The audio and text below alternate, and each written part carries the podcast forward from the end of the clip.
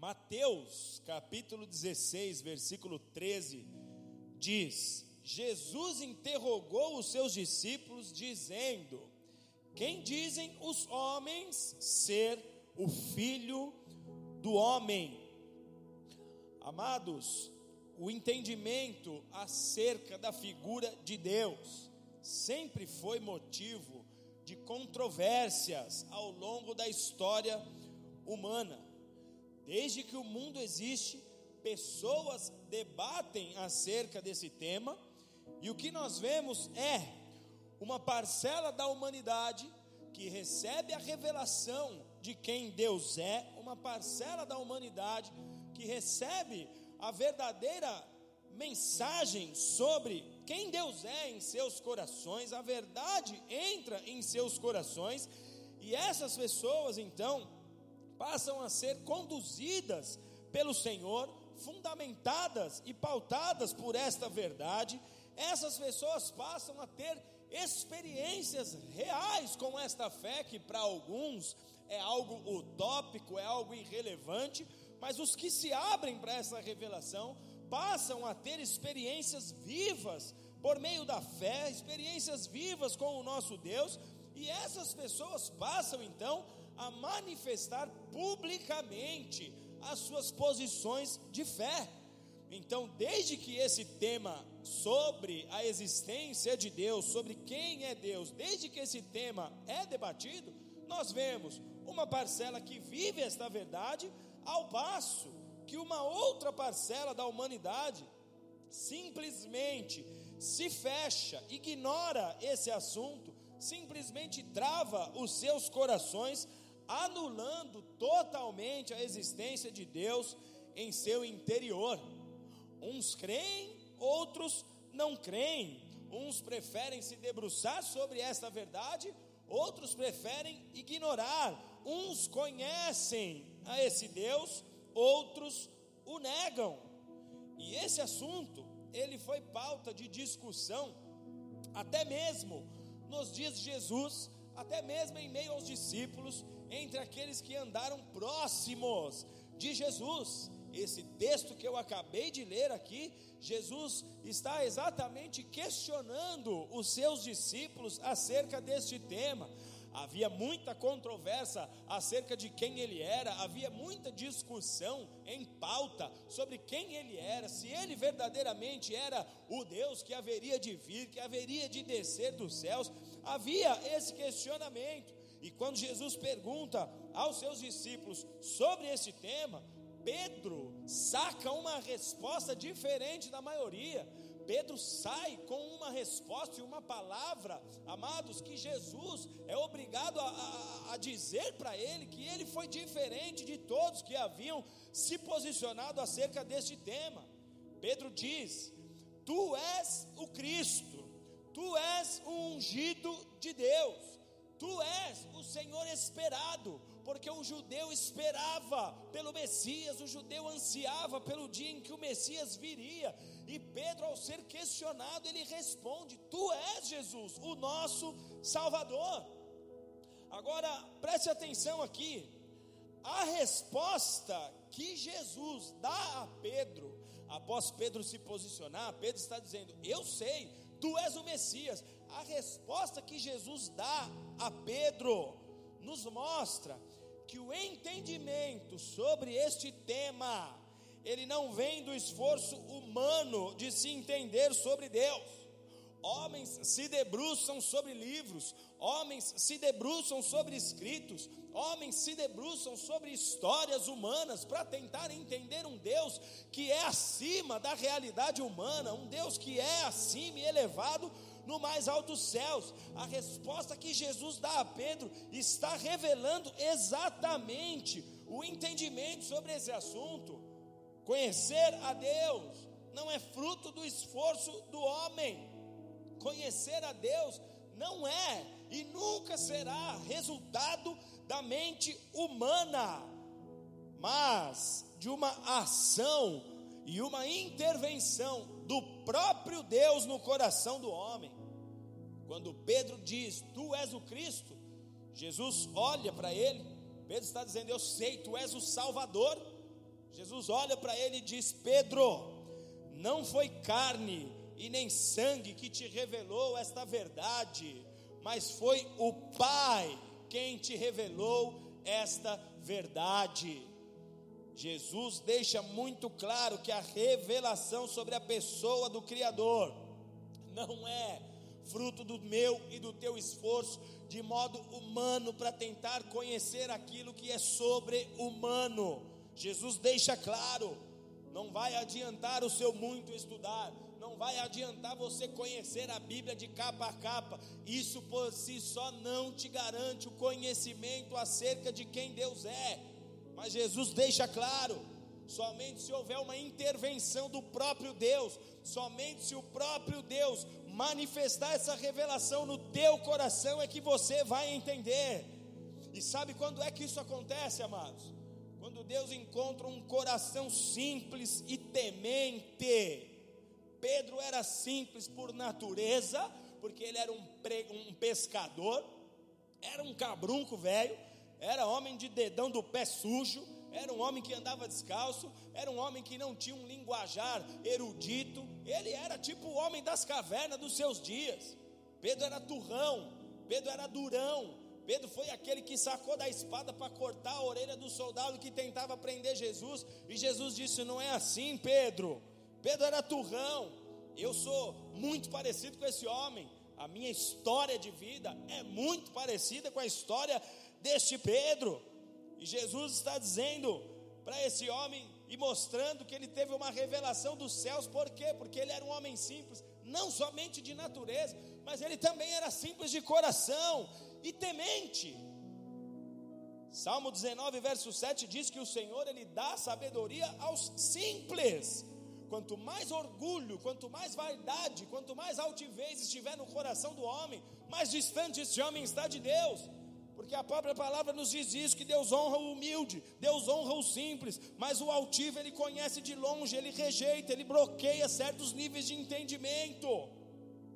Pedro obteve revelação dos céus, porque é somente dos céus que se pode entender quem Deus é, mas somente com um coração simples e humilde na presença de Deus.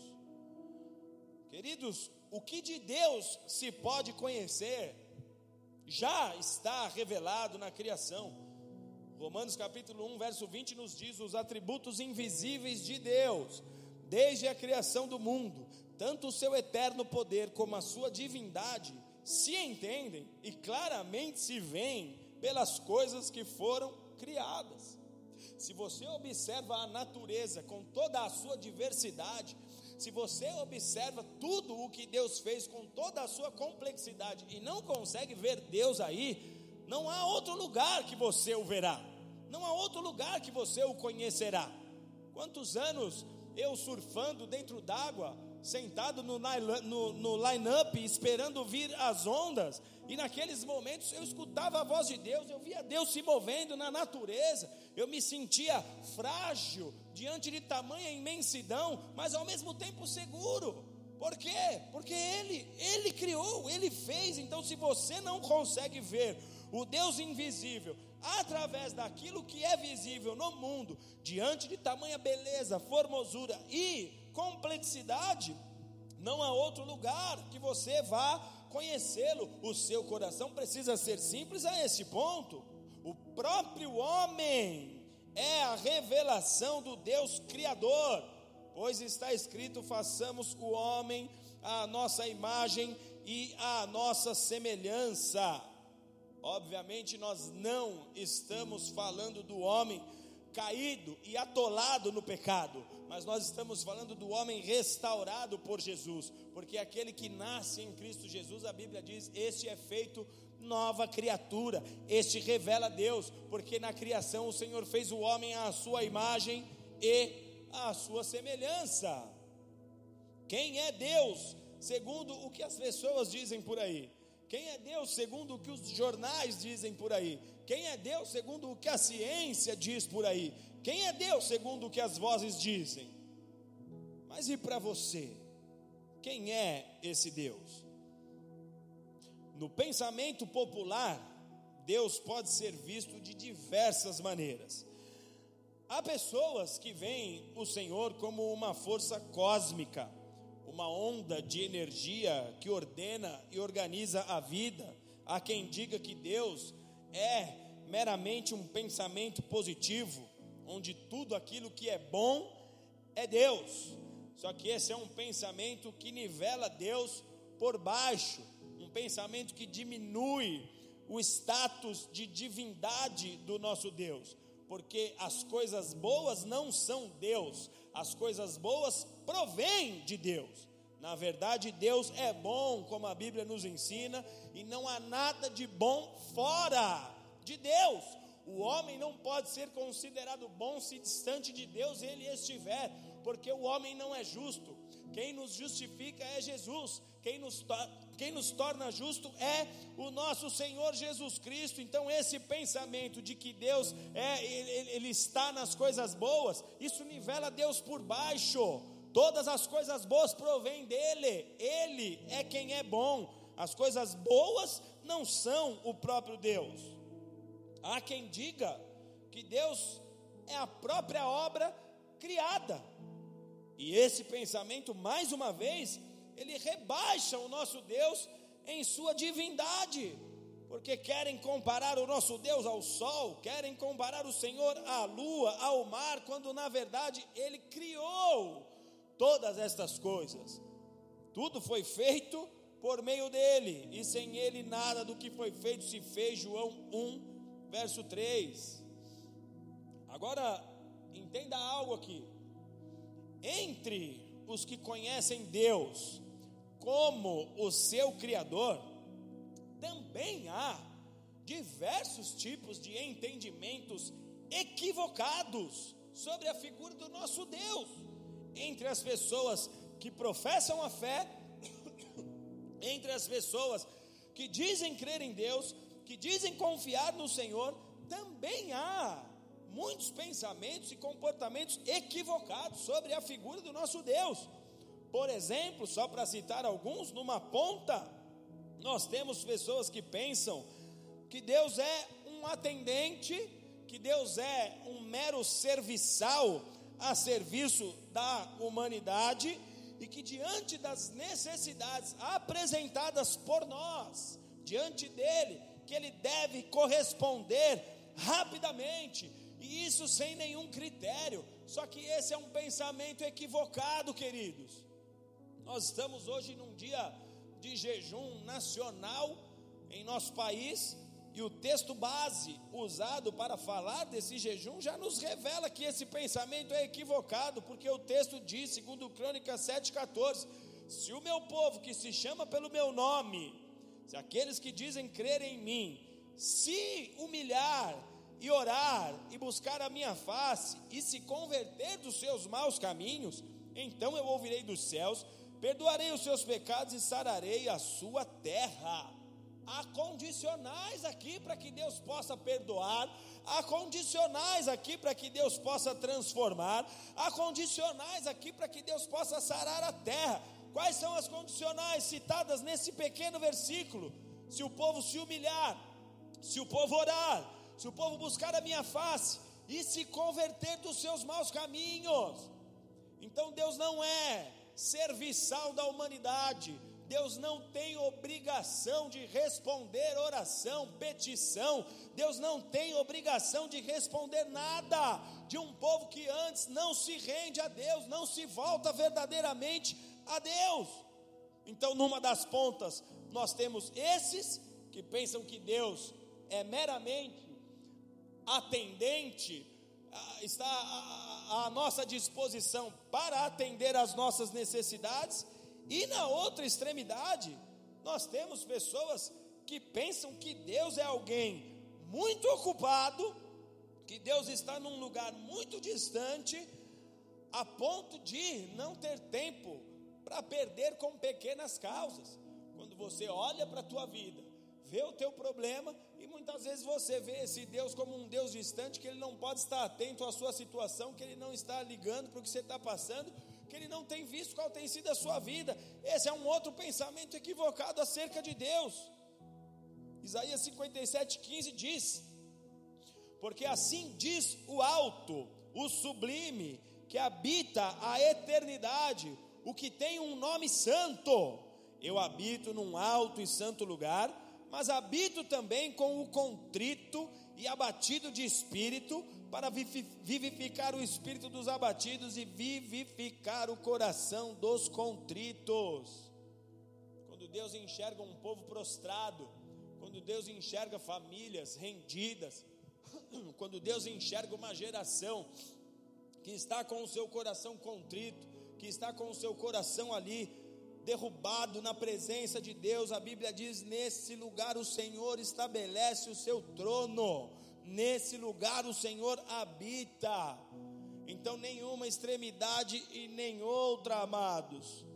Diante de toda essa discussão, diante de todas essas linhas de pensamentos acerca de quem é Deus e como Ele é, o que precisa ficar para nós?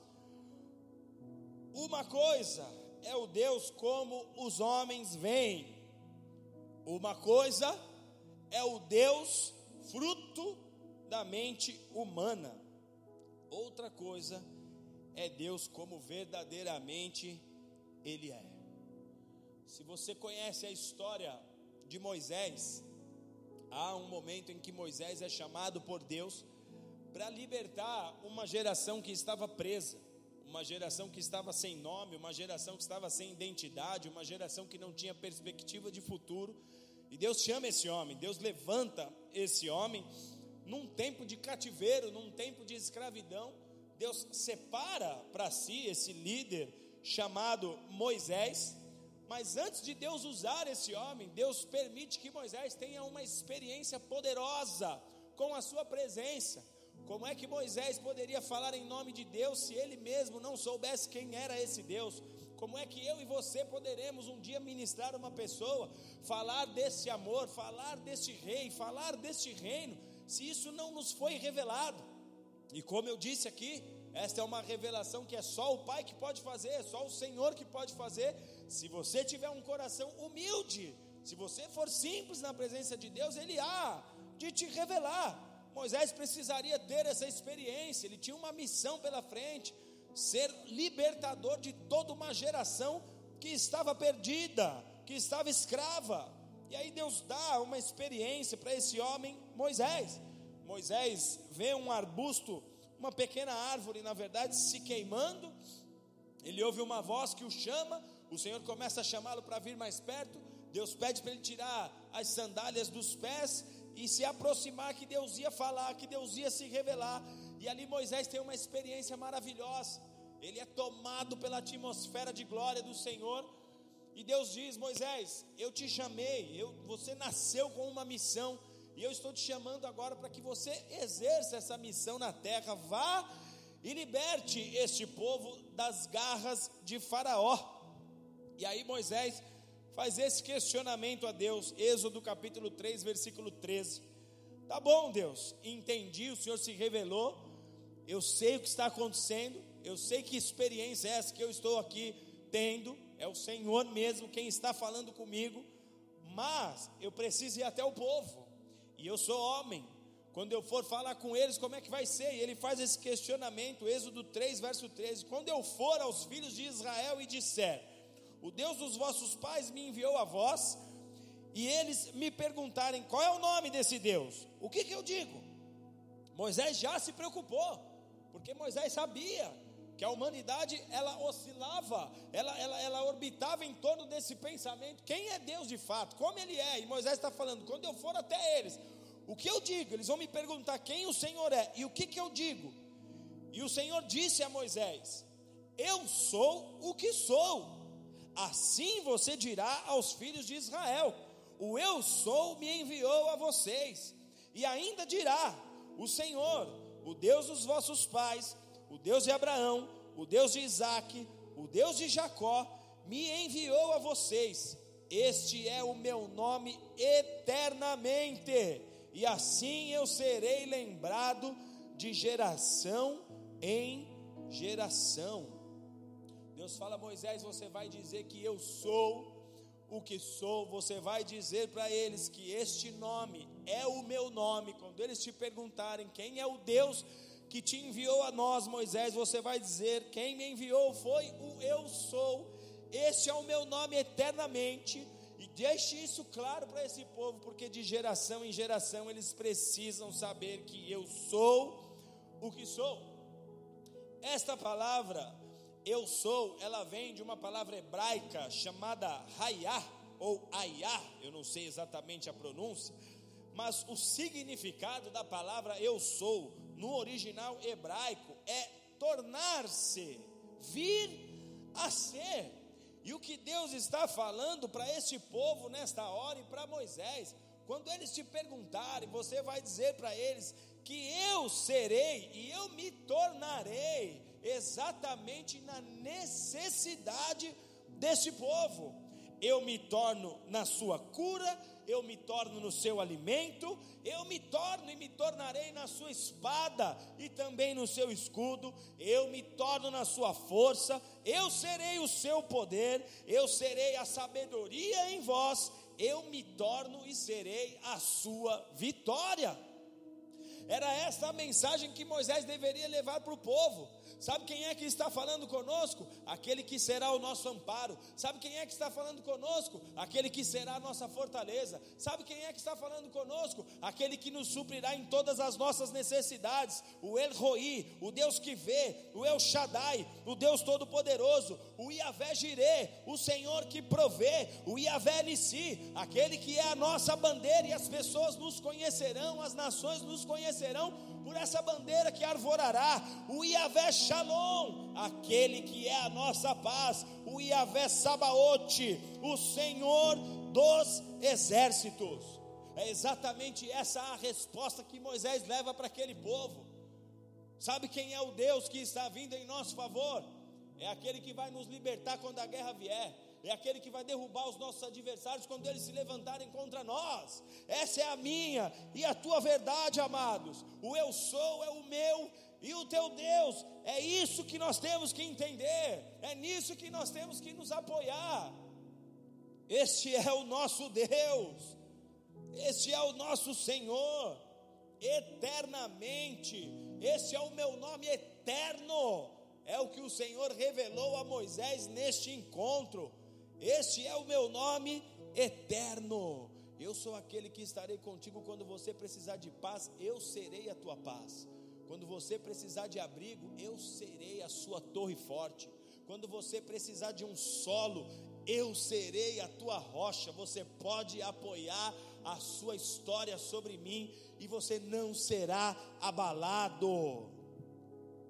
Agora, nós precisamos ter um certo cuidado, amados, porque nós vivemos dias difíceis e não há como nós tentarmos maquiar o que de fato nós estamos enfrentando. Só que você precisa tomar cuidado, porque as dificuldades, os cenários de instabilidade, eles fazem surgir uma voz em nossos corações, e essa voz ela tem o objetivo de aniquilar o seu entendimento acerca da existência do teu Deus. Essa voz tem esse alvo: te fazer descrer, te fazer recuar, te fazer retroceder. Ela vai se aproveitar desse cenário para te dizer onde está Deus, onde está o teu Deus, onde está aquele que falou que estaria contigo em todos os momentos da sua vida. Essa voz, ela surge para no mínimo, no mínimo, se não te fizer deixar de crer no teu Deus, na existência dele, essa voz no mínimo ela vai tentar diminuir o seu eterno poder. Vozes que tentam descaracterizar o eu sou em nossas vidas. Mas eu quero te fazer um alerta. Eu e você somos chamados a permanecer até que tudo se cumpra. Até que tudo se cumpra. Repete aí comigo: até que tudo se cumpra. Nós precisamos permanecer até que tudo se cumpra. Eu quero ler um texto que é o texto dessa noite. Dois textos, na verdade, mas o primeiro É um texto que está lá no primeiro livro de Reis, no capítulo 19. Se você tiver com a sua Bíblia aí, abra. Primeiro Reis, capítulo 19, e acompanhe comigo a partir do versículo 3, que diz o seguinte: Elias teve medo. Elias foi um profeta de Israel, para quem não sabe, tá? Elias teve medo e correu para salvar a sua vida. Quando ele chegou em Berseba, que pertence à região de Judá, ele deixou ali o seu servo e ele mesmo, porém, foi até o deserto, caminho de um dia, e chegou-se debaixo de uma árvore de zimbro, e ali pediu para si a morte, e disse: Já basta, ó Senhor, toma agora a minha vida, pois eu não sou melhor do que os meus pais. E se deitando, dormiu debaixo daquele zimbro. De repente, um anjo tocou a Elias e lhe disse: Levanta-te e come. Elias olhou e viu que à sua cabeceira estava um pão cozido sobre brasas e uma botija de água. E tendo comido e bebido, tornou a deitar-se. E o anjo veio uma segunda vez e o tocou, dizendo: Levanta-te come, porque muito longo te será o caminho. Elias se levantou, comeu e bebeu, e com a força daquela comida ele caminhou por 40 dias e 40 noites até chegar em Horebe, o monte de Deus. E ali ele entrou numa caverna, onde passou a noite. E ali veio a palavra do Senhor a Elias, dizendo: O que você faz aqui, Elias? E ele respondeu: Eu tenho sido zeloso para contigo, ó Senhor dos exércitos. E os filhos de Israel deixaram a sua aliança, derrubaram os teus altares, mataram os teus profetas à espada. Só eu fiquei, e agora estão tentando me matar também. E Deus disse a ele: Vem para fora e se coloca nesse monte perante a face do Senhor, porque ele vai passar. E então um grande e forte vento fendeu os montes e despedaçou as penhas diante do Senhor, porém o Senhor não estava no vento. E depois do vento veio um terremoto, porém o Senhor não estava no terremoto. E depois do terremoto veio um fogo, porém o Senhor não estava no fogo. Depois do fogo veio uma voz calma e suave. Ouvindo a voz, Elias envolveu-se o rosto na sua capa e saindo, pôs-se à entrada da caverna. Então a voz lhe disse: O que fazes aqui, Elias? E ele respondeu: Eu tenho sido zeloso extremamente pelo Senhor, ó Deus dos exércitos. Mas os filhos de Israel deixaram a tua aliança, derrubaram os teus altares e mataram os teus profetas à espada. Só eu fiquei, e agora estão tentando me matar também. E o Senhor lhe disse: Vai, volta pelo teu caminho no deserto de Damasco, e quando lá chegares, unge a Azael como rei sobre a Síria, unge Jeú como, como rei sobre Israel, e unge a Eliseu como profeta em teu lugar até aqui. Essa é uma história maravilhosa na Bíblia, porque nós temos em Elias um grande super-herói da fé, um homem que foi revolucionário em seus dias, porque Elias trouxe uma reforma da fé em Israel. A nação havia se corrompido, a nação havia se dobrado para vários cultos pagãos, para diversos tipos de idolatria. O rei em vigência havia se casado com uma mulher idólatra, esse casamento que era proibido pela lei de Deus, pela palavra de Deus, trouxe uma série de maldições sobre Israel, a ponto de que Elias deu uma voz profética para que não chovesse em Israel durante três anos, e essa falta de chuva numa região que já é seca trouxe muitos problemas, fome, diversos problemas para as famílias, para aquele povo, e o povo estava num estado de tensão, até que Elias recebe um comando de Deus em que ele deveria se posicionar e dar uma palavra para o rei de que a chuva viria, mas que esse rei precisaria se arrepender. Então Elias sobe ao alto do Monte Carmelo e ali ele trava uma batalha, amados, hollywoodiana, um evento sobrenatural, onde ele traz o fogo de Deus sobre a terra e mata muitos homens ali que estavam pervertidos, com seus corações voltados ao pecado, homens que eram do povo de Deus, mas que já estavam cometendo toda sorte de abominação ali em Israel. E o que acontece? Quando a mulher do rei, chamada Jezabel, a mulher do rei Acabe, quando ela soube que Elias matou esses homens que agora tinham se homens que tinham se distanciado de Deus e estavam servindo a essa Jezabel e aos deuses dela, quando ela soube que Elias matou esses profetas, ela falou: "Eu vou matar esse homem. Eu vou acabar com a raça dele, eu vou destruir esse cara, quem ele pensa que ele é". E a partir desse momento, nós vemos um gigante da fé, um homem de Deus poderoso que é o modelo de profeta para a nação de Israel. Ele é tido como um dos principais profetas, ao lado de Isaías, ao lado de Jeremias. Ele representa os profetas. Se você se lembra, no Monte da Transfiguração, Jesus aparece ali Moisés representando a lei e aparece Elias representando os profetas. Tamanha a relevância de Elias para a nação de Israel, para o povo de Deus nós vemos esse gigante acuado, ele foge, ele começa a correr com medo de Jezabel, ele começa a temer pela sua própria vida, e a Bíblia diz que ele corre para tentar salvar a sua vida, a ponto até, amados, de pedir para morrer. Um homem que destruiu uma estrutura de pecado em Israel, um homem que trouxe Deus para o centro, e que agora, um homem que foi usado poderosamente, mas que agora está com medo, que agora está dizendo: já chega, Deus, eu não quero mais brincar de ser profeta, eu não quero mais brincar de ser homem de Deus, isso é difícil demais para mim, eu não suporto mais essa pressão, eu não suporto mais esta guerra, porque amados, quem era que estava falando com Elias que iria destruí-lo? A boca era de Jezabel, mas a voz era de Satanás. Elias foi encurralado por palavras e sentenças de morte. Eu vou te pegar. Sabe aquela coisa de época de colégio que se arrumava uma confusão com a pessoa errada e a pessoa falava eu te pego na saída? Exatamente isso. Você resolve dormir na escola, liga para tua mãe e fala: "Mãe, eu gosto tanto da escola que agora eu quero morar aqui".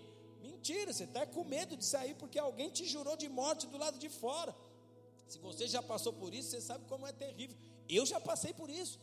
No meu bairro já tive diversas situações que tinham ruas que eu não podia passar, porque se eu passasse, tinham pessoas ali que tinham me jurado. Se iam me matar, eu não sei, mas no mínimo querer me espancar, eles iam querer. Elias está assim, se sentindo pressionado. Como um pai de família que não consegue equilibrar suas contas, que se debruça sobre os papéis nesses dias sobre a mesa e tenta achar a matemática, não encontra saída e se sente pressionado pela responsabilidade que pesa sobre os seus ombros. Como um pastor se sente pressionado muitas vezes pela responsabilidade de conduzir o rebanho de Deus no caminho do Senhor, como um empresário se sente pressionado muitas vezes, tamanho o seu nível de responsabilidade. Elias está pressionado, Elias está aqui pedindo para morrer. Quem já chegou nesse ponto sabe esse homem está vivendo um esgotamento emocional. A mente não consegue descansar, a mente não encontra paz, a mente não encontra uma resposta que traga algum alento para a sua alma. Elias está mal, cansado da vida, desanimado mas um nível de desânimo extremo, porque ele chega a pedir para morrer. Eu não vou tirar a minha própria vida, mas Deus, se o Senhor puder, me leva, porque eu já não aguento mais encarar esse problema. Eu já não aguento mais ter que ser responsável por toda essa estrutura. Eu não aguento mais carregar todo esse fardo. Eu não aguento mais que tudo seja na minha conta. É exatamente o que Elias está dizendo. E eu sei que há pessoas aí do outro lado se sentindo pressionadas. Você se sente pressionado por diversos motivos, desde questões financeiras, ao seu casamento que não vai bem, ao seu relacionamento com os seus filhos, ao seu relacionamento com os seus pais. Há tantas coisas do seu passado que nessa hora estão batendo aí na sua porta, e você está dizendo: Eu não aguento mais, é um esgotamento emocional. Nessa hora as coisas deixam de fazer sentido. As coisas deixam de fazer sentido. Não faz sentido lutar quando parece que eu estou só. Não faz sentido lutar quando parece que eu estou na guerra sozinho. Não faz sentido. Elias está se sentindo só. Elias está dizendo: todos, todos os profetas se dobraram para Baal, todos os profetas fizeram aliança com Jezabel, só eu fiquei dos teus filhos, só eu fiquei do teu povo. Nessa hora não faz muito sentido permanecer lutando quando parece que só você está enxergando que é para lá e toda a tua família dizendo que é para lá, só você está enxergando que é de um jeito e as pessoas dizendo que é de outro, não faz sentido você lutar, amados, quando parece que você está só. Jesus sentiu isso na cruz, porque a Bíblia nos diz que em determinado momento na cruz ele sente a solidão e o abandono. Ele diz: Pai, porque o Senhor me desamparou? Jesus se sentiu sozinho naquele momento de dor, no, momento de maior angústia.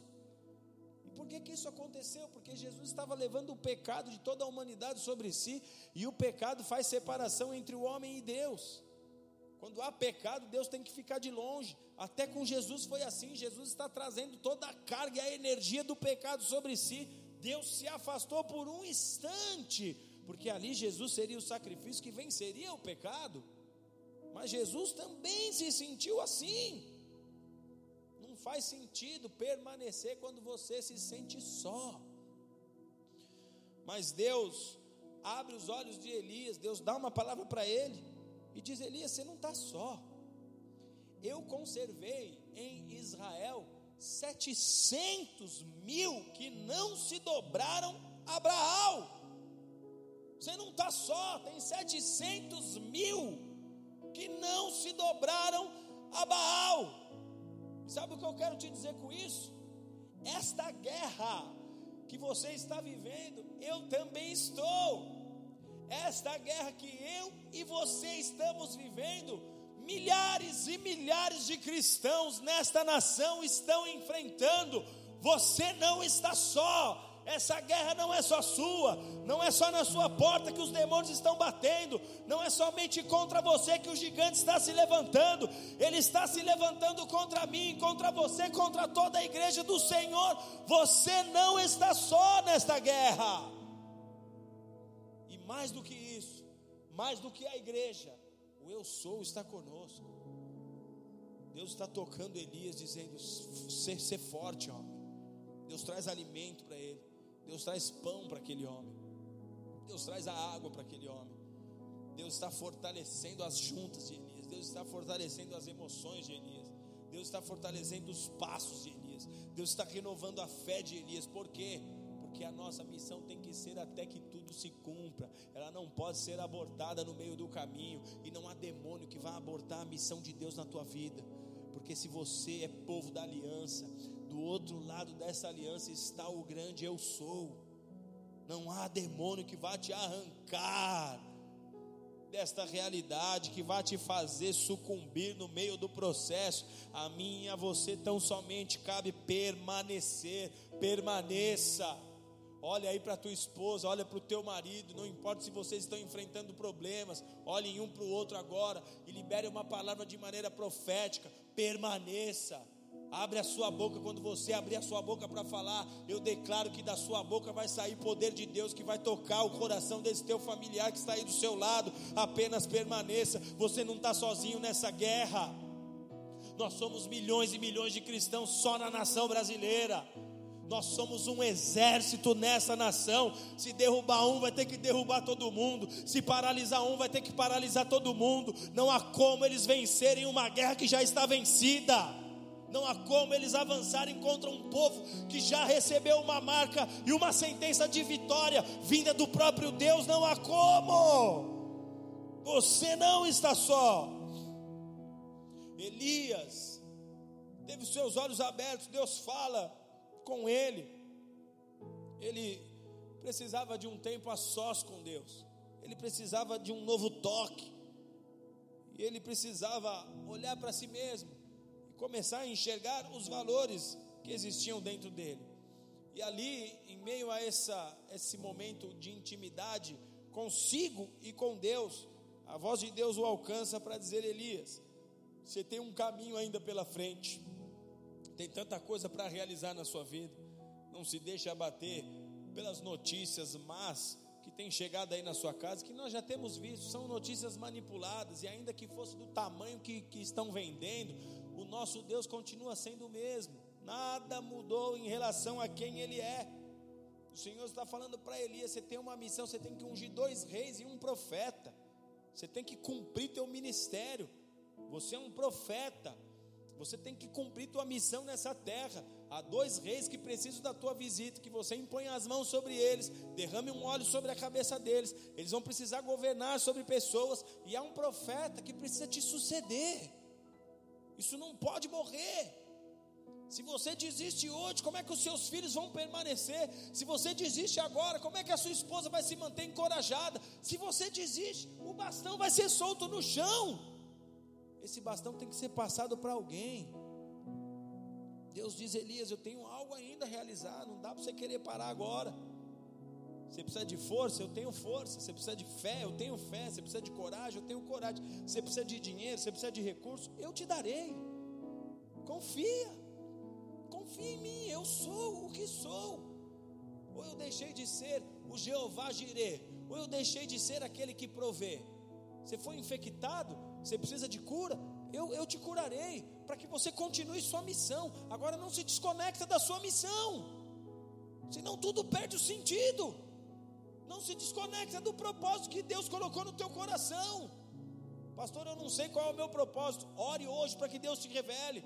Mas se você já sabe, não se desconecte do seu propósito. É até que tudo se cumpra. É até que tudo se cumpra, amados.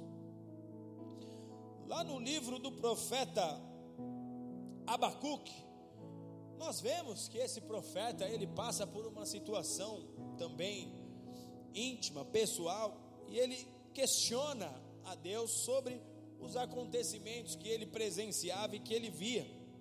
Abacuque capítulo 1, verso 2 diz: Ó oh, Senhor, até quando clamarei por tua ajuda sem que tu me dê ouvidos? Abacuque tinha um grande dilema em seu coração porque entendendo ele quem era Deus, tendo uma experiência viva e real com Deus, esse homem não conseguia entender o silêncio de Deus diante do mal que crescia sobre a terra em seus dias. Ele não conseguia conceber essa ideia. Se eu sei quem tu és, Deus, se eu sei como o Senhor é, eu não consigo entender porque o Senhor deixa o mal prosperar, ele questiona a Deus que, que o mal avança e o Senhor não faz nada? Por que, que o mal continua marchando sobre a terra e o Senhor não toma nenhuma providência? Como é que o Senhor permite que o mal esteja ao nosso redor se os teus olhos, Senhor, sequer suportam ver o mal? Abacuque está questionando, ele é um profeta, ele é um homem de Deus ele tem relacionamento com Deus, mas ele está questionando como é que o Senhor deixa essas coisas acontecerem, como é que o Senhor deixa essas crises, como é que o Senhor deixa essas fomes, como é que o Senhor deixa esses problemas, como é que o Senhor deixa, ó Deus, o mal avançar? E nós sabemos que esse é um comportamento humano, muitos homens questionam a Deus, como se Deus perdesse o controle das coisas quando o mal está avançando ou quando o mal ocupa boa parte das famílias e da nossa sociedade. Os homens questionam como se Deus perdesse a mão. Deus está perdido. Deus não está sabendo como resolver. E aí começa-se os questionamentos. Você não vai dar jeito nisso, Deus. Você não vai mudar essa história. Senhor não vai dar uma, uma voz de comando para de uma vez por todas mudar isso. As pessoas questionam como se Deus tivesse perdido as rédeas, ou como se Deus não pudesse fazer nada, frente ao quadro de destruição que se vê muitas vezes na terra. Só que você precisa entender que haverá uma colheita na terra para toda obra humana, sendo a semente plantada boa ou sendo ela má, haverá uma colheita, todos deverão colher os seus frutos. E eu e você acabamos por viver numa sociedade que está colhendo o mal. O que nós estamos vendo hoje no mundo é a sociedade colhendo o mal. E por que ela está colhendo o mal? Fato simples, matemática espiritual, porque estão plantando o mal, porque estão plantando aberrações, porque estão se revoltando contra Deus, estão se colocando contra a verdade de Deus. E nós estamos vivendo junto dessa sociedade. Então há respingos, amados, desses mal, desses males que nos atingem, acabam resvalando, acabam chegando muitas vezes muito próximos de nós, quando não toca, quando não faz um estrago em algo muito perto. O que é que Deus vai falar aos pais para conduzirem as suas casas no temor a Deus. Porque as escolhas erradas de um pai, amados, vai refletir sobre toda a sua família.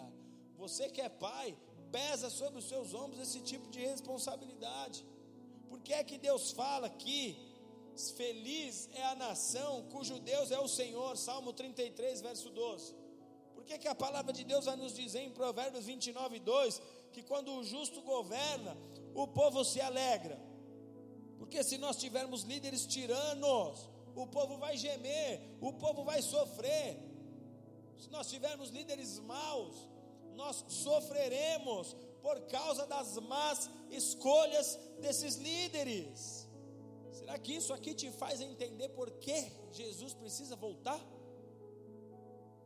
Por que se faz necessário a volta de Jesus diante de tamanho mal que há na terra? se os homens são maus, se os governos são maus, se os líderes são maus, se muitas vezes os pais se comportam como pessoas más, o mal vai avançando e esses respingos de maldade caem nas nossas roupas, batem contra nós. Por isso que Jesus precisa voltar, por isso que Jesus precisa vir. Mas até lá Ele nos deu uma garantia, até lá Ele nos preservará. O Espírito Santo de Deus foi enviado como consolador, e eu estarei convosco até a consumação dos séculos.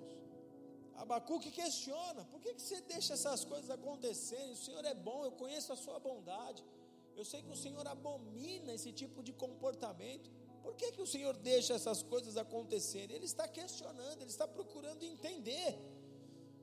E aí, no capítulo 2, verso 1, diz que ele vai orar. Abacuque 2, verso 1 diz: Eu estarei na torre de vigia, eu tomarei a minha posição sobre a fortaleza e vigiarei, e aguardarei para ver o que o Senhor me dirá e que resposta receberei aos meus questionamentos. Ele questiona, ele quer saber como tudo se encaixa, ele quer saber o porquê dos porquês, o porquê de cada coisa. Então ele se põe a orar, ele vai buscar entender, ele vai buscar respostas em Deus. Só que, amados, a resposta de Abacuque, ela não vem de imediato. E o que nós vemos? Nós vemos que esse homem está disposto a aguardar pela resposta. Ele está dizendo: Eu vou para a torre, eu vou para o meu lugar de vigia, eu vou buscar a Deus e vou esperar até que o Senhor venha com a minha resposta, até que o Senhor responda a cada um dos meus questionamentos. A resposta não viria de imediato. Muitas vezes nós oramos e queremos respostas de imediato. Estamos cometendo aquele erro que eu citei aqui no início da palavra, de pessoas que têm Deus como seu serviçal. Eu preciso saber disso, me responde porque a hora está passando. Não é assim que funciona. Ele tem o domínio sobre todas as coisas. A agenda de Deus é organizada. Deus não trabalha apagando fogueiras. Deus não trabalha resolvendo e tomando é, é, é, decisões de última hora. Tudo é organizado, tudo é perfeito. Abacuque, quando vai orar, ele já sabe, eu sei o Deus que eu sirvo. Não é assim que eu vou chegar e falar, me responde aí, porque eu, eu já não aguento mais ficar sem resposta. Não, ele, ele, ele diz em sua oração: eu vou ficar na torre eu vou vigiar na torre até o Senhor me dizer e me dar resposta sobre os meus questionamentos. E queridos, nós precisamos aprender a confiar em Deus. Aprender a confiar no tempo de Deus, aprender a confiar nos métodos de Deus, aprender a confiar na sua maneira. Deus tem a sua própria maneira em conduzir as coisas. E Ele já deixou claro para mim e para você: eu sou o que sou, esse é o meu nome eternamente. Eu serei para vocês o que vocês precisam, mas eu é que sei o que vocês precisam. No tempo certo eu virei com a resposta. No tempo certo eu te darei o que você de fato necessita. Eu não darei de forma antecipada para que você não se perca. Eu virei no tempo correto. Cabe a nós fazermos como Abacuque. Eu vou ficar na torre. Eu vou ficar vigiando. Eu vou aguardar a minha resposta. Certamente o meu Deus virá com a resposta. Salmo 27, 14 diz: Espera no Senhor, sê forte, anima-te e espera no Senhor. Jeremias capítulo 15, verso 16 diz: Achadas as tuas palavras, logo as comi, e elas me foram por alegria ao coração. Abacuque busca, Abacuque está cheio de questionamentos, e ele sabe que a resposta para as suas dúvidas estão em Deus, então ele busca, e ao buscar, ele aguarda o tempo para que essa resposta venha. E o nosso Deus é perfeito, amados, porque a resposta veio para Abacuque, a resposta virá para mim e para você, fique calmo. Daqui a algum tempo você vai entender por que, que a terra está passando pelo que ela está passando. Haverá um momento em que tudo que você viveu na sua vida, você vai descobrir o porquê dessas coisas. Só quem pode te revelar? O mesmo Deus que está revelando e falando aqui com Abacuque. O mesmo. Eu olho para a minha história no passado, hoje eu consigo entender por que, que eu passei as coisas que eu passei desde a minha infância, desde a minha adolescência. Hoje eu consigo entender, mas quem é que me revelou? Quem é que me mostrou? Quem é que me ensinou todas as coisas? Foi o Senhor, e é só Ele que pode te revelar. Amém? Abacuque tem questionamentos, Abacuque tem dúvidas, como nós temos. Abacuque se põe a buscar a Deus e a resposta vem. A resposta que o Senhor dá a Abacuque está no capítulo 2, a partir do versículo 2, que diz assim: Então me respondeu o Senhor, escreve a visão com toda a clareza possível em grandes tábuas, para que até o mensageiro que passa correndo consiga ler. Olha o que o Senhor está dizendo aqui: escreve com letras garrafais o que eu vou te dizer, estampa isso em lugares visíveis. Se isso for ser aplicado para mim e para você aqui, o que o Senhor está dizendo é: a revelação, a resposta que eu darei a esses questionamentos que você tem aí no teu coração, elas precisam ocupar lugar de destaque. Então manda fazer um pano de prato com essa resposta, manda fazer um, um calendário com essa resposta, manda alguém escrever nas paredes aí da sua casa. Faça você o que o Senhor está pedindo aqui para Abacuque. Escreve a visão com a maior clareza possível, com o maior nível de clareza e de destaque possível, a ponto de que se alguém passar correndo, esse alguém consiga ler o que eu vou te revelar.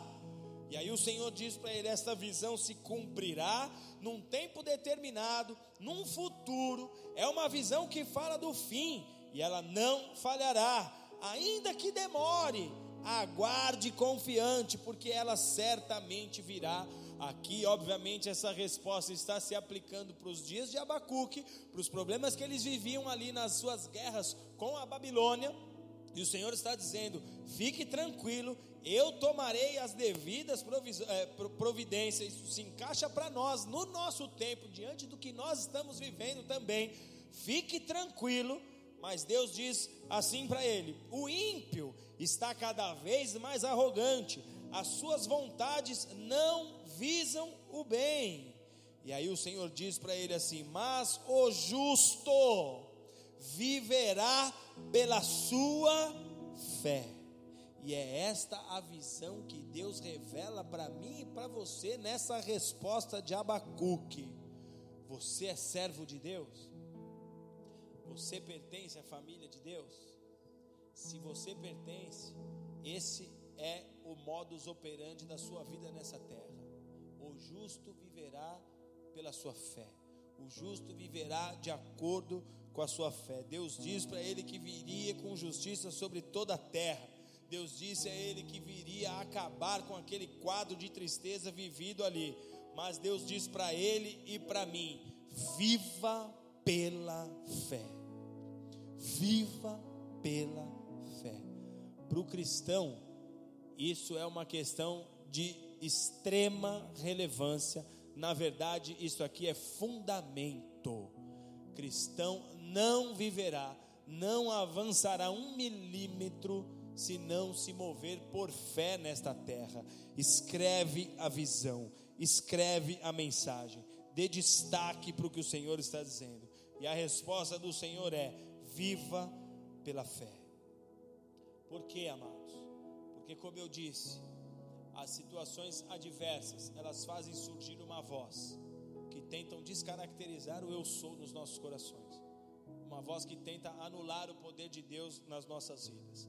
E você precisa tomar muito cuidado para não dar ouvidos à voz do seu coração, porque são vozes que surgem na guerra.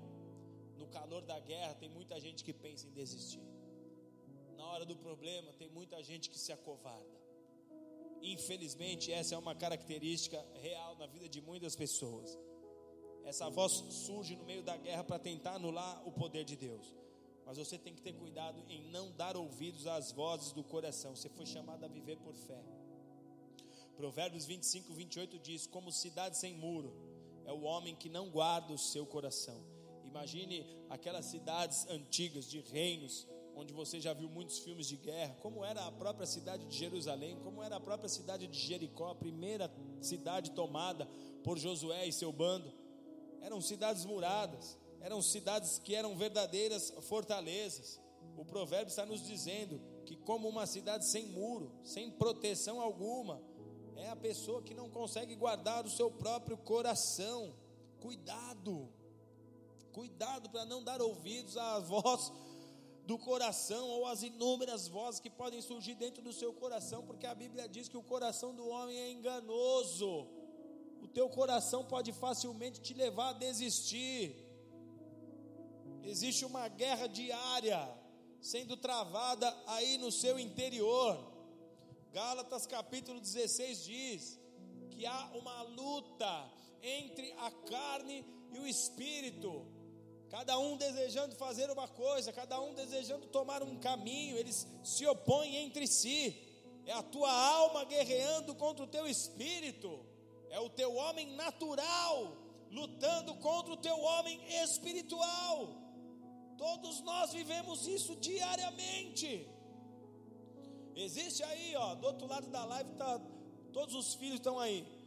Existe o Elcio natural que diariamente guerreia contra o Elcio espiritual. Existe a Giovana natural, que todos os dias guerreia contra a Giovana espiritual. Existe o, o russo espiritual, que todos os dias guerreia contra o russo natural. Existe esse tipo de guerra com todos nós, isso acontece diariamente. Como assim, pastor? Como é que nós enxergamos isso no dia a dia? Num dia você está irradiante, cheio de disposição, você tem coragem para tudo. Num dia você tem energia, você está cheio de garra. Se vier um exército na sua frente, você atropela, você tem força para derrubar um exército inteiro. Parece que tomou dois litros de Red Bull. No outro dia, você é de novo, a mesma pessoa. Que ontem falou: se o Xijin vier, eu pego ele a mesma pessoa está lá abatida, pensando em desistir. A mesma pessoa que num dia estava cheia de coragem, está desmotivada, está cansado da vida, está cansado da guerra, está pensando em parar, está de cabeça baixa. Num dia está cheio de sonhos, num dia está lá no caderno desenhando e traçando um monte de rotas novas, cheios de ideias, fazendo planos, cheio de euforia outro, você mesmo, desejando jogar tudo para cima e fugir e se esconder dentro de uma caverna. São duas pessoas vivendo dentro do mesmo ser.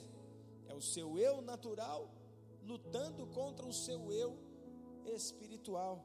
Isso acontece com todos. E qual que é a lição que você precisa tirar disso? Se você viver pelo seu eu natural, se você viver segundo a tua alma, você será uma pessoa inconstante, porque quando tudo for bem, você estará feliz. Quando as coisas ao seu lado estiverem encaixadas, você estará bem, você estará contente. Você fará os seus planos, você planejará a sua viagem, você planejará as suas próximas férias, você terá disposição para mudar o mundo. Se alguém chegar perto de você, você vai encorajar essa pessoa. Quando tudo estiver bem, essa vai ser a sua posição, o seu jeito de agir. Mas quando algo der errado, e vai acontecer, algo vai dar errado em algum momento, porque Jesus já deixou claro isso. Quando algo der errado, você vai pensar em abandonar tudo, você vai pensar em desistir dos sonhos, vai pensar em desistir da família, vai pensar em desistir de si mesmo, como Elias estava fazendo ali, naquele, na, debaixo daquela árvore, pedindo para morrer, porque talvez você não esteve preparado para lidar com essas duas naturezas que diariamente ficam combatendo aí dentro de você. Se você vive por alma, você vive como um homem natural. E 1 Coríntios capítulo 2, verso 14 diz assim: "O homem natural não entende as coisas do espírito de Deus, porque lhe parecem loucura, e não pode entender, porque elas se entendem espiritualmente." O homem natural não entende porque Deus permite haver guerras na terra. O homem natural não compreende porque Deus permite a existência do mal. E aí ele culpa Deus por tudo. Porque o homem natural não consegue entender as coisas do espírito. Para ele isso é loucura. Ele, ele, ele questiona. Ele dá pulos. Ele, ele fica maluco. O homem natural não entende as profecias.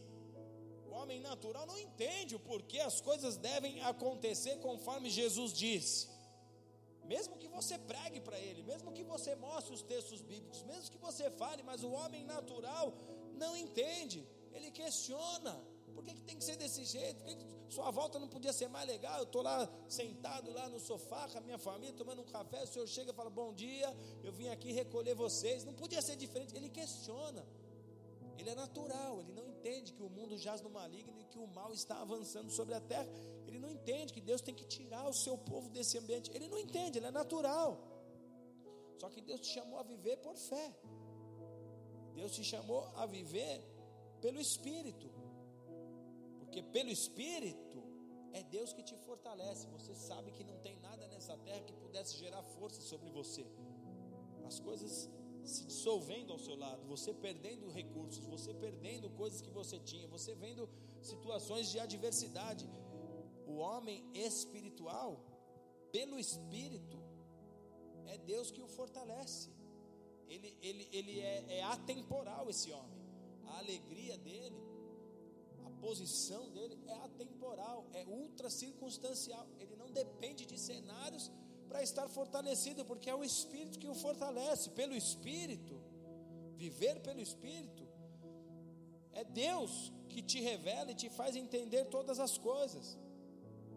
Pelo Espírito, é Deus que te conduz. Pelo Espírito, você sabe que Deus tem preparado um lugar para o seu povo porque isso é viver por fé.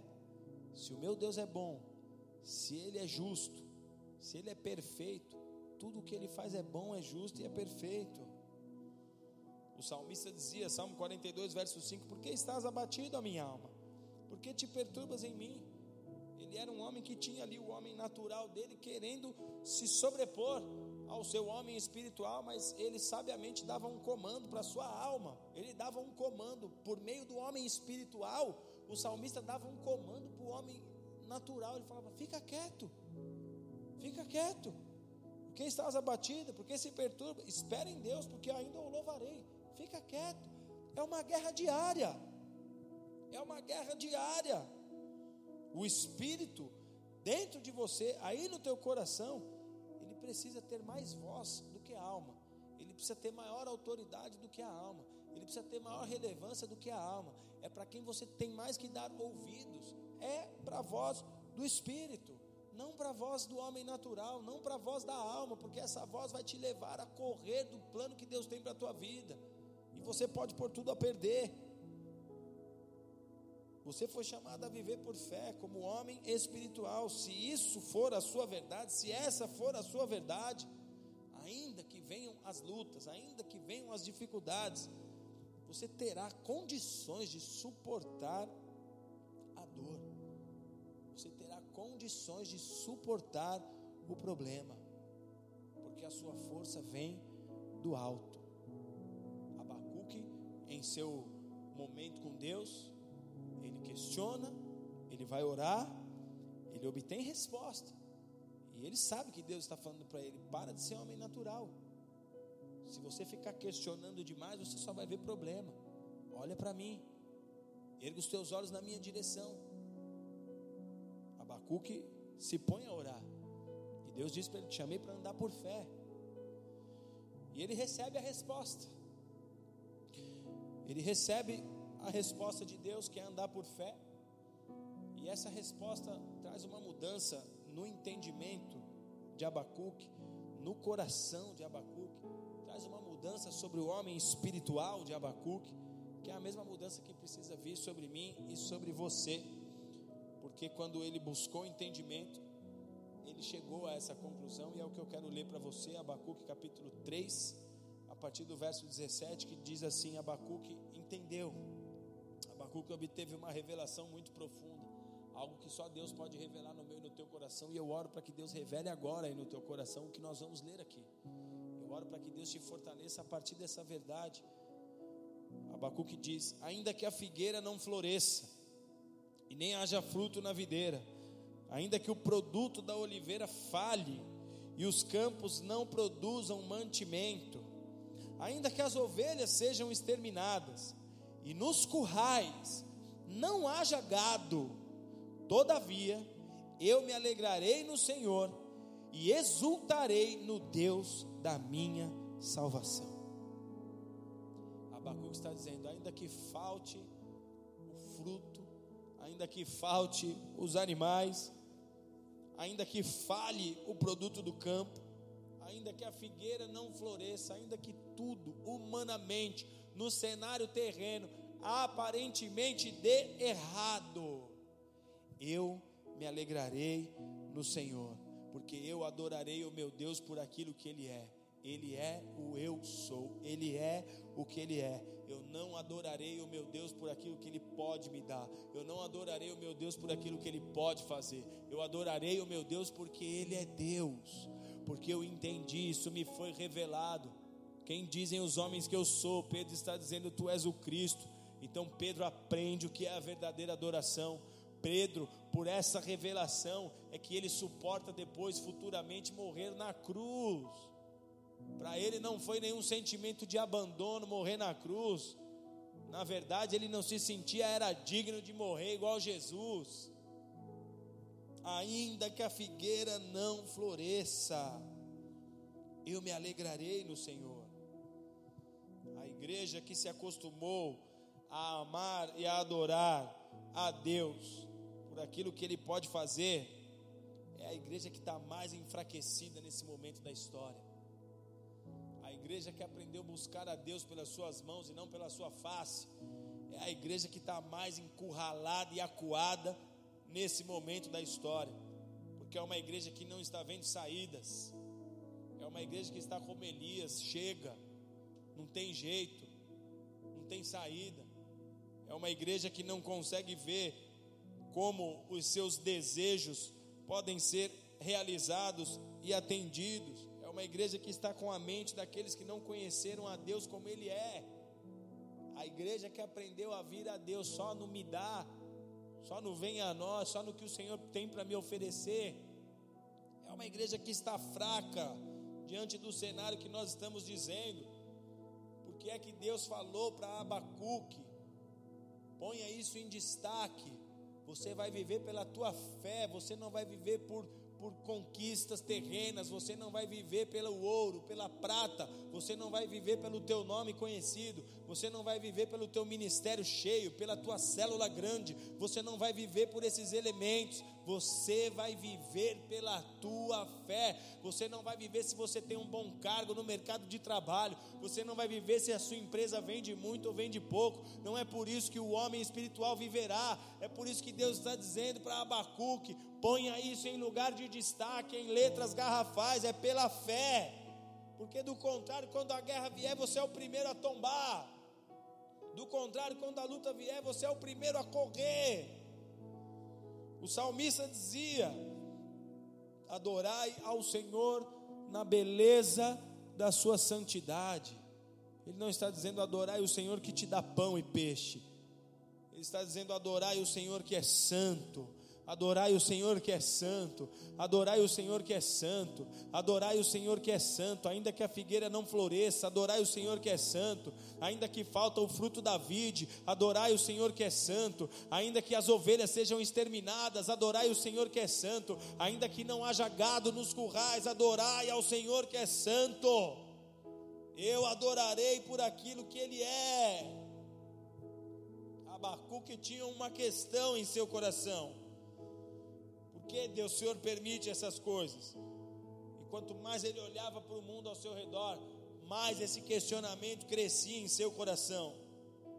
Mas, quando ele deixa de olhar para as circunstâncias e passa a olhar para Deus, amados, ele encontrou em Deus razões para confiar, até que tudo se cumpra. Feche os seus olhos.